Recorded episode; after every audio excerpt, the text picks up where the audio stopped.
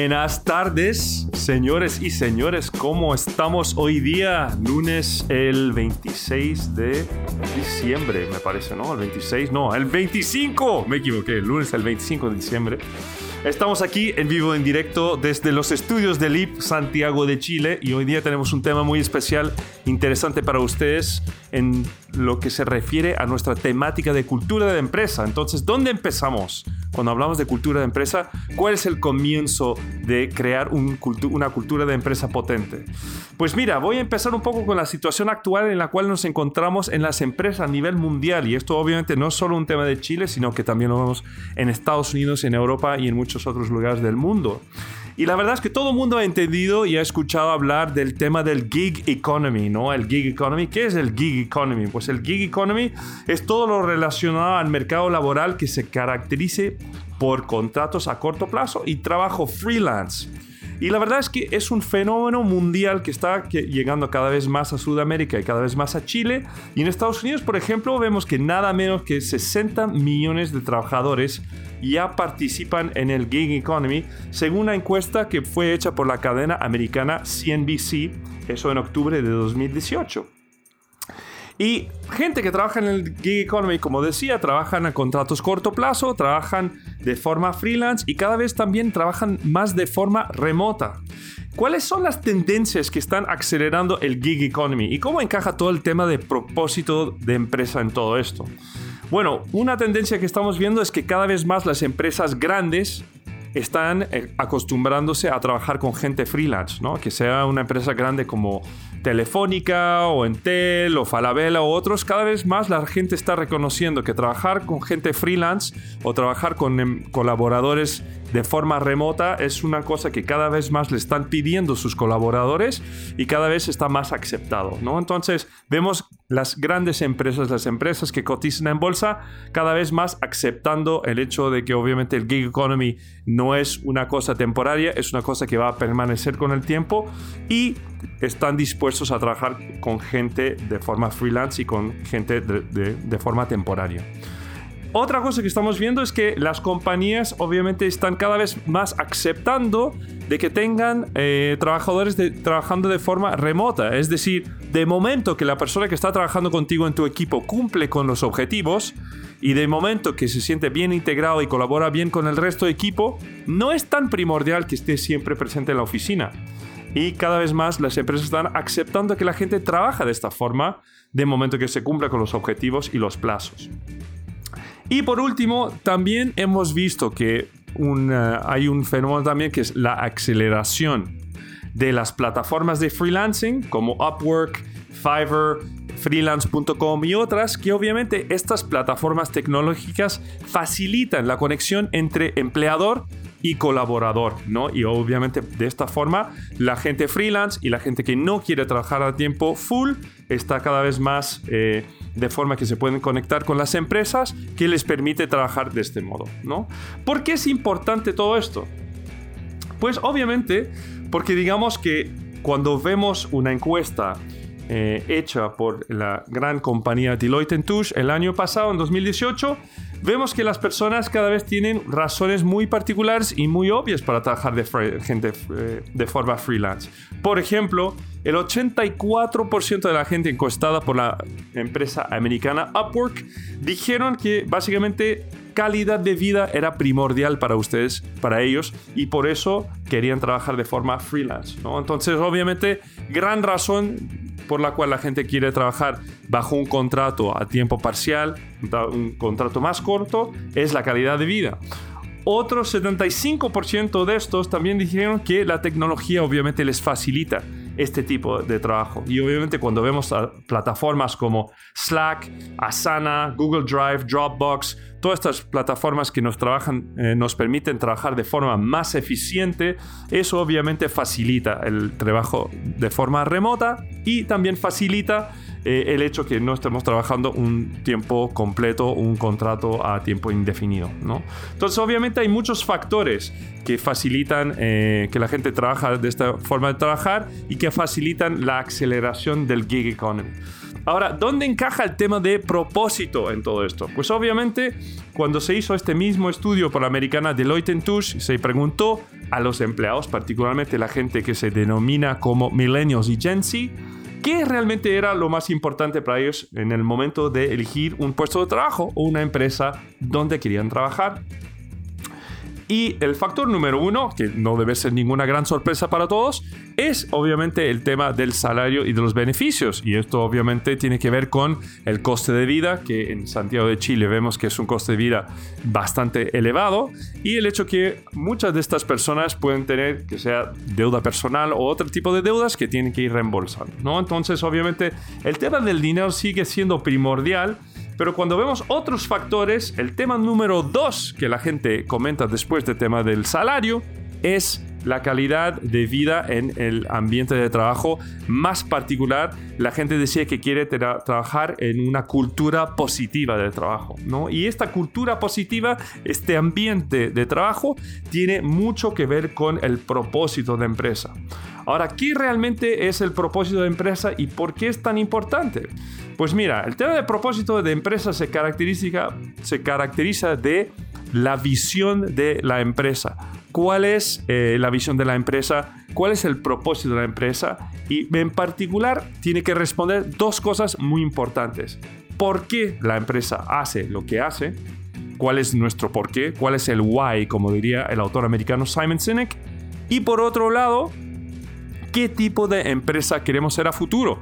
si nosotros miramos eh, a 10, 15, 20 años vista, ¿cuál es la visión futura de la empresa? ¿Qué tipo de empresa quiere ser y cuáles son sus valores? De hecho, otra encuesta hecha en Estados Unidos demostraba que el 69% de los empleados declararon que estaban altamente comprometidas cuando trabajaban en empresas que tenían un propósito fuerte y claro comparado a solo el 51% que podía decir lo mismo en una empresa que no tenía un propósito muy definido o muy claro.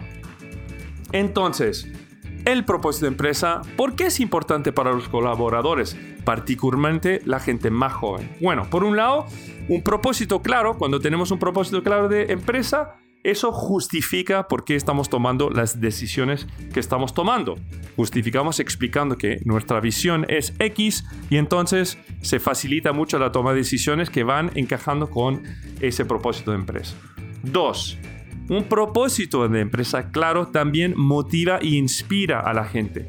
No solo a los colaboradores, sino que también potenciales colaboradores nuevos que estamos entrevistando y que queremos añadir a nuestra empresa y también a clientes, proveedores y otros que están relacionados con la empresa. Los motiva los inspira particularmente en momentos difíciles tener un propósito claro que va más allá del dinero, la rentabilidad o las ventas es un tema clave para nuestros colaboradores. Tercero, ayuda en la toma de decisiones. Y ahí más tarde daré un ejemplo de cómo esto funciona en la realidad. Pero cuando tenemos un propósito claro, nos ayuda mucho en tomar ciertas decisiones que pueden parecer muy subjetivas y muy difíciles de vez en cuando. Y por último, el otro factor por el cual un propósito de empresa diferenciador y fuerte es importante es que nos ayuda a diferenciarnos de la competencia.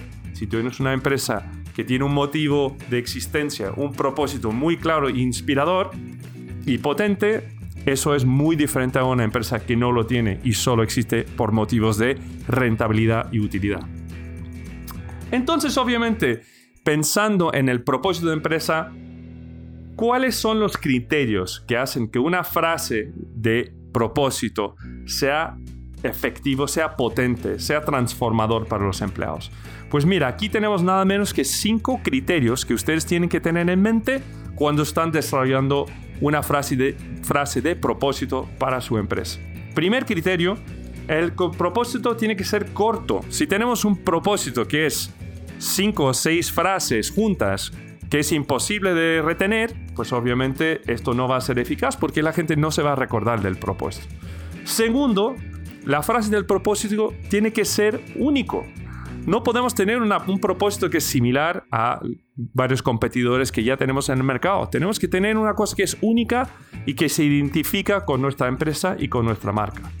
Tres, una frase de propósito debería ser aspiracional, tiene que ser algo que inspira, que nos motiva cuando estamos trabajando en el día a día, particularmente cuando la situación de nuestra empresa o de la economía se pone difícil. Cuarto, la frase de propósito tendría que ser algo que es memorable, algo que es fácil de recordar, algo que por ser tan inspirador y tan corto, lo podemos recordar y cuando se pregunta a cualquier colaborador de la empresa, que es la persona más senior o la persona más junior, todo el mundo es capaz de recordar la frase. Y por último, la frase de propósito, el propósito de nuestra empresa, tiene que ser algo desafiante, tiene que ser algo difícil. El propósito de la empresa realmente en la realidad nunca es algo que se cumple por completo, es algo que lo vamos trabajando semana a semana, mes a mes, año a año, que cada vez estamos llegando más cerca a ello, pero probablemente nunca vamos a llegar completamente. Entonces, estos son los criterios de una frase de propósito claro, corto, único, aspiracional, memorable y desafiante. Bueno, ¿en qué se traduce eso en la realidad? Dame un ejemplo ahí. Dime qué es lo que es una buena frase de propósito. Bueno, en este caso, tengo varios ejemplos para ustedes a compartir hoy día. Vamos a hablar primero de uno de mis favoritos y esta frase es To make people happy. ¿no? Traducido al chilense en hacer que las personas sean felices. Bueno, ¿quién es la empresa que tiene esto como propósito? Es nada menos que Disney. Y si lo pensamos, es completamente ilógico cuando uno ve los productos y servicios que tiene Disney, que sean los parques, que sean los dibujos animados, las películas o los peluches que se pueden comprar en sus tiendas. El propósito de Disney es hacer que la gente sea feliz. Y ustedes se pueden imaginar cómo esto inspira tanto a los clientes como a los colaboradores que trabajan en la empresa. El la segunda frase es to bring inspiration and innovation to every athlete in the world. Traducción, traer inspiración e innovación a cada atleta en el mundo. Y esto es la frase de propósito de la gran compañía de deporte Nike. ¿no? Y cuando uno piensa en lo que hace Nike, obviamente encaja perfectamente con su ropa deportiva, sus palos de golf y todas las otras cosas que hacen, pelotas de fútbol y todo lo demás, ¿no? Quieren traer inspiración, innovación a toda la gente que practica deportes en el mundo. Y por último, no podría dar estos ejemplos sin pensar obviamente en la antigua empresa donde trabajé varios años, ¿no? ¿Cuál es el propósito de Google en este caso? El propósito de Google es to make the world's information universally accessible and useful. Traducción, hacer que la información del mundo sea universalmente accesible y útil, ¿no? Y obviamente cuando uno piensa en todos los productos de Google, que sea YouTube, Google Chrome, Search y Google Play, obviamente ¿Qué es lo que los une? Es esta visión, este propósito de hacer que la información que busca la persona sea de forma universal, accesible y útil. ¿no? Estos son realmente eh, empresas muy, muy exitosas y muy potentes. Y obviamente hay muchos factores que determinan por qué han sido tan exitosas. Pero gran parte de su éxito es el compromiso que tienen con su propósito y la forma de traducir esto en programas concretos en su empresa y reclutar gente que encaja también obviamente con este propósito. Por último, Quiero terminar obviamente nuestro podcast de hoy hablando de una historia, ¿no? Como siempre hemos hablado, soy el storyteller y por lo tanto el podcast no puede ser completo sin un relato personal. Entonces aquí les voy a hablar de nada menos que la empresa americana Lime. Y todos ustedes que andan en monopatín todos los días, especialmente los que quizás se hayan sacado la chucha y tenido un pequeño accidente ahí en Lime, van a saber exactamente de quiénes son. Entonces, Lime también ha tenido sus desafíos y quiso en su momento trabajar y desarrollar una frase de propósito que reflejaba lo que deseaban los fundadores. La historia aquí es, empieza en 2000, creo que 2015 por ahí, cuando entré por primera vez en las oficinas de Lime en San Mateo, California. En estos días, Brad Bow, que era el fundador, y Toby Sun, su socio, era una pequeña empresa con apenas seis personas. Y todavía me acuerdo la primera vez que entré en su despacho, había mesas por todas partes y pedazos de bicicleta aquí y allá. Y los fundadores recién estaban empezando a montar su empresa, ¿no? Que hoy se iba a transformar en el gigante de los monopatines que tiene más de mil empleados en más de 60 ciudades en el mundo. Y pues trabajando con Toby y Brad me preguntaban, me decían, mira, queremos tener algo que inspira, queremos tener una frase que resume realmente lo que queremos hacer con nuestra empresa. ¿Cómo lo hacemos? ¿Y qué tiene que decir esta frase? ¿Y cómo debería ir orientado a esta frase? ¿Y cómo lo hicimos? Bueno, el cuento corto de todo esto es, empezamos haciendo una entrevista de los socios, de los fundadores de la empresa, para entender cuál era su visión, qué es lo que querían lograr para la empresa y de qué forma lo querían comunicar. Una vez que teníamos estas entrevistas hechas, empezamos a hablar con el resto de los colaboradores, que en esta época eran pocos. La verdad es que cuando empecé a trabajar con ellos, creo que al momento de partir este proyecto ya tenían como quizás 40 o 50 empleados, pero igual no era el monstruo que era hoy. Tomamos eh, las entrevistas de los socios, lo fuimos compartiendo con el resto de los colaboradores y les preguntamos, ¿qué creen ustedes que debería ser el propósito de la empresa? para dónde nos vamos y cómo vamos a resumir lo que deseamos contribuir a la sociedad a través de los productos y servicios que tenemos. Y el fin del propósito es que cuando uno lo piensa, uno fácilmente podría decir, ah, el propósito de Lime es eh, por ponerlo, ser la empresa más exitosa en el mundo de transporte utilizando monopatines. O también se podría haber dicho algo como, mira, el propósito de la empresa, la visión nuestra es ser el líder de mercado en el mercado de bicicletas que se pueden contratar por el teléfono, por el celular. Pero los fundadores querían algo mucho más aspiracional, querían algo mucho más potente y algo mucho más memorable. Y entonces, ¿a qué llegamos al final? ¿Cuál fue la frase final que, que terminó siendo la visión, el propósito de Lime. Era nada menos que esto.